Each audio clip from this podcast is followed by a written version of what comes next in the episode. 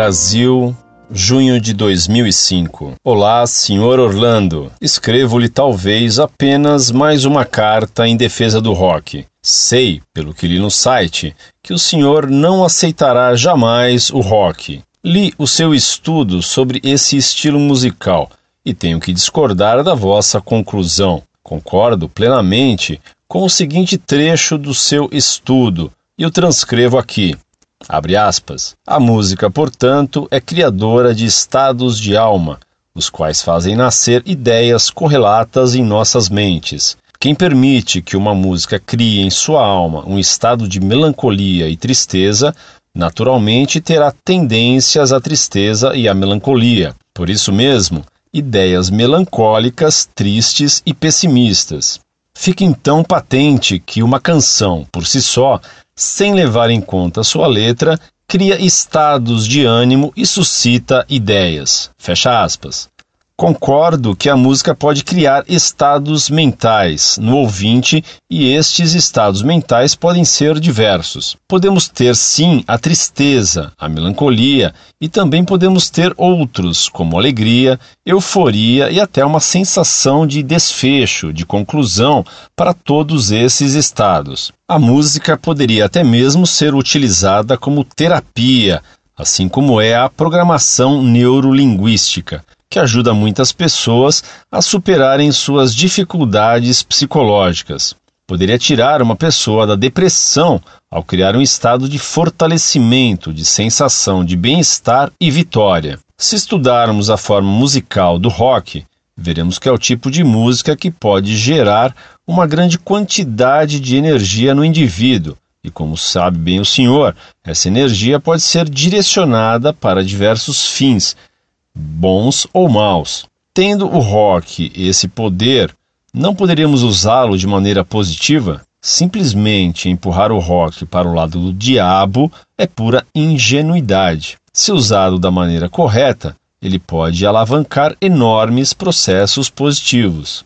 Dentre todas as coisas e bandas que o senhor citou dentro do seu estudo, é visível a necessidade de se mostrar que o rock é perigoso que o rock não é bom, que o rock é do demônio e que o rock deve ser abolido. Talvez seja exatamente por isso que ele ocorra atualmente nessa forma maligna. As formas criadas, em boa parte, pela moral e pela nossa igreja, gerou uma certa insatisfação devido à falta de liberdade. Ninguém gosta de seguir regras, ainda mais regras rígidas, as quais o rock precisou quebrar. No momento em que o senhor nega o estilo e essas músicas, o senhor cria uma nova necessidade. O rock precisará se levantar novamente para mostrar que as pessoas são livres. Pense ou acredite a igreja no que quiser. O senhor acha que a fé deve ser imposta? As pessoas precisam ser livres, mesmo que seja para errar,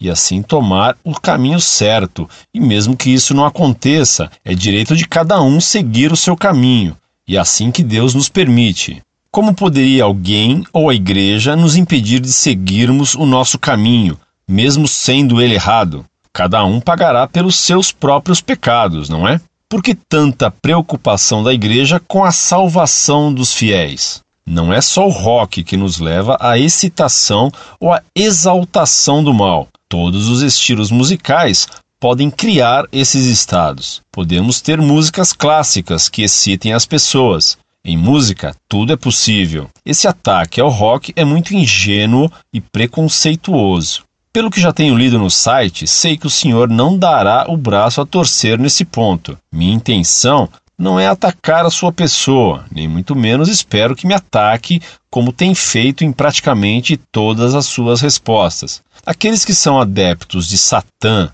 Lúcifer, ou chame como quiser, irão usar qualquer forma de música para louvar o seu Deus, entre aspas. Nós sabemos que toda música precisa de um tema. As igrejas evangélicas buscam temas religiosos para tocarem o rock, os satanistas, temas das trevas e assim por diante. Se começarmos a pensar assim e estudarmos a história da música, iremos ver que a origem do rock se deu sobre o instrumento das trevas. Sem ele, seria pouco provável o surgimento do rock malvado. Esse instrumento é a guitarra elétrica. O senhor não concorda? Teria o homem criado um instrumento capaz de exaltar as vontades de Satã? Isso me parece muito um conto de fadas, encaixado em um tremendo jogo de interesses religiosos. O seu estudo, infelizmente, foi tendencioso, como quase tudo o que a nossa Igreja Católica faz. O senhor simplesmente generalizou o rock como sendo algo do mundo das trevas, tomando, por exemplo, algumas músicas infantis e rebeldes, que no fundo só revelam a revolta do ser humano. O senhor bem deve saber que na Idade Média a igreja proibia que determinadas notas musicais fossem tocadas juntas. Essas notas construíam uma sonoridade que foi chamada pela igreja de Diabolos em Música, que inclusive é o título de um CD da banda Slayer. Tudo isso para impedir que o intervalo de quarta aumentada ou quinta diminuta fossem tocadas nas músicas. Se pegarmos músicas do Black Sabbath, Slayer, Death, etc., praticamente todas escrevem melodias usando esses intervalos. Agora, digamos, poderia Satã criar algo? É claro que não. Satã nada cria nesse mundo. O senhor não concorda? Sendo assim, quem foi que criou a ferramenta para a construção de melodias consideradas satânicas? Foi o pensamento, mais uma vez tendencioso, da nossa igreja. Dizer que o rock só atrai desgraça e trevas é mentira. Muitas das bandas, não digo que todos os seus integrantes, têm um comportamento exemplar, mas demonstram que, no fundo, existe um anseio de fazer parte daquilo que é bom. Muitas bandas do rock, considerado podre pelo senhor, fazem shows em prol dos necessitados. O Queen uma das bandas precursoras do rock, atualmente tem feito shows em prol das vítimas da AIDS. Seguem essa linha muitas bandas de rock, como The Who, U2, Coldplay, etc. São muitas as bandas de rock que procuram fazer o bem, e nem todas elas cantam louvores a Satã. O senhor não acha que exagerou um pouco no julgamento desse estilo musical? Concluindo, o rock pode ser bom ou ruim, depende do interior de cada um. E dizer que o rock leva as pessoas para o mau caminho é besteira, porque aquele que tem os devidos valores dentro de si não se deixa levar. Bem-aventurado o homem que suporta a tentação, porque quando for provado, receberá a coroa da vida, a qual o Senhor tem prometido aos que o amam. É a citação de Tiago, capítulo 1, versículo 12. Gostaria que o senhor recebesse meu e-mail e me respondesse, caso possível, se estou errado na minha forma de pensar e que me mostrasse, caso possível, dentro do que é a religião e a palavra de Deus, que o rock realmente é algo ruim, sem fazer uso da palavra de tantos filósofos. Afinal, não somos seguidores de filósofo algum, e sim de Jesus. O senhor, até em resposta a algumas cartas, respondeu falando sobre beleza da música. Tudo não passa de uma mera interpretação tendenciosa, ou não? Pode o senhor me explicar o que é a beleza da música? Ou ainda, o que é a beleza? Pode ainda afirmar que beleza vem de uma proporção?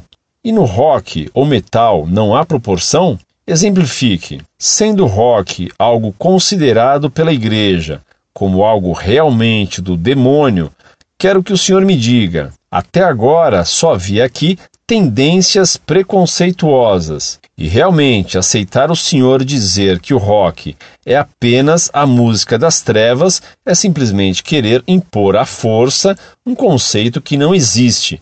E ainda pior, lhe digo que, sendo esta a visão oficial da nossa igreja, já não a julgo mais a nossa igreja, e sim a vossa igreja. Um abraço. Ao Senhor protestante, salve Maria, mãe do meu Senhor. São Lucas capítulo 1, versículo 43. Você me pede algumas pérolas. Não lhe as darei, mas só algumas correções. Você, ao informar sobre seus dados, escreveu no tópico religião que pertence a outras. Outras o quê? Depois, no texto de sua missiva, fala em Nossa Igreja Católica e finaliza sua carta dizendo-me: a música das trevas é simplesmente querer impor à força um conceito que não existe e ainda pior lhe digo que, sendo esta a visão oficial da nossa igreja, já não a julgo mais a nossa igreja, e sim a vossa igreja. Afinal, qual é a sua igreja? Você se contradisse e não foi nem claro e nem sincero, e ataca a Igreja Católica sem base nenhuma, e se queixa que ataco os que me escrevem. Então você acha que tem direito de atacar a religião católica e que eu não tenho o direito de defendê-la e de o contra-atacar? Meu caro, você me nega o direito da legítima defesa. E você me acusa de ser teimoso, não dando o braço a torcer e de querer impor o que penso. Engano seu. Não quero lhe impor coisa alguma. Se você quiser continuar gostando de rock e ouvindo esse barulho, azar o seu. Não se trata então de dar meu braço para que você o torça. Trata-se de distorcer sua mente. Mas isto só posso fazê-lo caso você me permitir. Se você quer continuar com sua mente torcida, contorça-se à vontade. Eu não tenho nada com isso. Você argumenta dizendo que o rock libera uma grande quantidade de energia. Esse argumento não vale dois caracóis. Também a droga, dizem, libera muita energia. Mas cuidado, pois onde pode haver uma grande descarga de energia, se é obrigado a colocar um aviso com uma caveirinha com dois ossos cruzados embaixo. Você me diz: ninguém gosta de seguir regras, ainda mais regras rígidas, as quais o rock precisou quebrar. Percebi por sua carta que você não segue nem as regras mínimas da lógica. Mas quem não gosta de seguir regras é rebelde. Satã foi o primeiro a não querer seguir regras. Cuidado, você está seguindo um modelo condenado e Deus nos impõe a necessidade de obedecer a seus mandamentos. São mandamentos que Deus nos dá e não sugestões de comportamento. É impossível viver sem obedecer a regras. E quem não aceita obedecer às leis de Deus fica escravo de seus caprichos e de suas paixões. Você me escreve: O senhor acha que a fé deve ser imposta? As pessoas precisam ser livres, mesmo que seja para errar, e assim tomarem o caminho certo. E mesmo que isso não aconteça, é direito de cada um seguir o seu caminho, e é assim que Deus nos permite. Eu não acho coisa nenhuma. Deus nos deu livre-arbítrio para nos fazer responsáveis por nossas ações. A fé não se impõe à força. Temos liberdade de recusar a revelação e a lei de Deus, mas quem as recusa é punido com o inferno eterno. Ou somos servos de Deus ou do demônio. Sempre somos servos. Você me pergunta: por que tanta preocupação da igreja com a salvação dos fiéis? Por amor, meu caro, para fazer o bem aos outros. Foi por isso que não joguei sua carta, tão violadora das regras da lógica e do bom senso, no lixo. Tudo o que Deus fez é bom. E foi Deus que criou os símbolos da virtude e do vício, os símbolos da virtude para que os amemos e pratiquemos, os símbolos do vício e do mal para que os detestemos. Daí, Deus ter permitido a existência de sequências de notas com símbolo diabólico. Poderia muito facilmente dar-lhe definição de beleza, mas como devo seguir a Jesus, você mesmo me lembrou isso? Vou aplicar em seu caso um conselho dele. A certas pessoas não se deve dar pérolas. Foi por isso que ele não dialogou com Herodes. Por isso, não dialogarei com você, explicando-lhe que pérolas é a beleza e nem que a beleza é uma pérola tão preciosa. Passe como quiser, sem pérolas, sem beleza, Incorde Jesus Semper, Orlando Fedeli.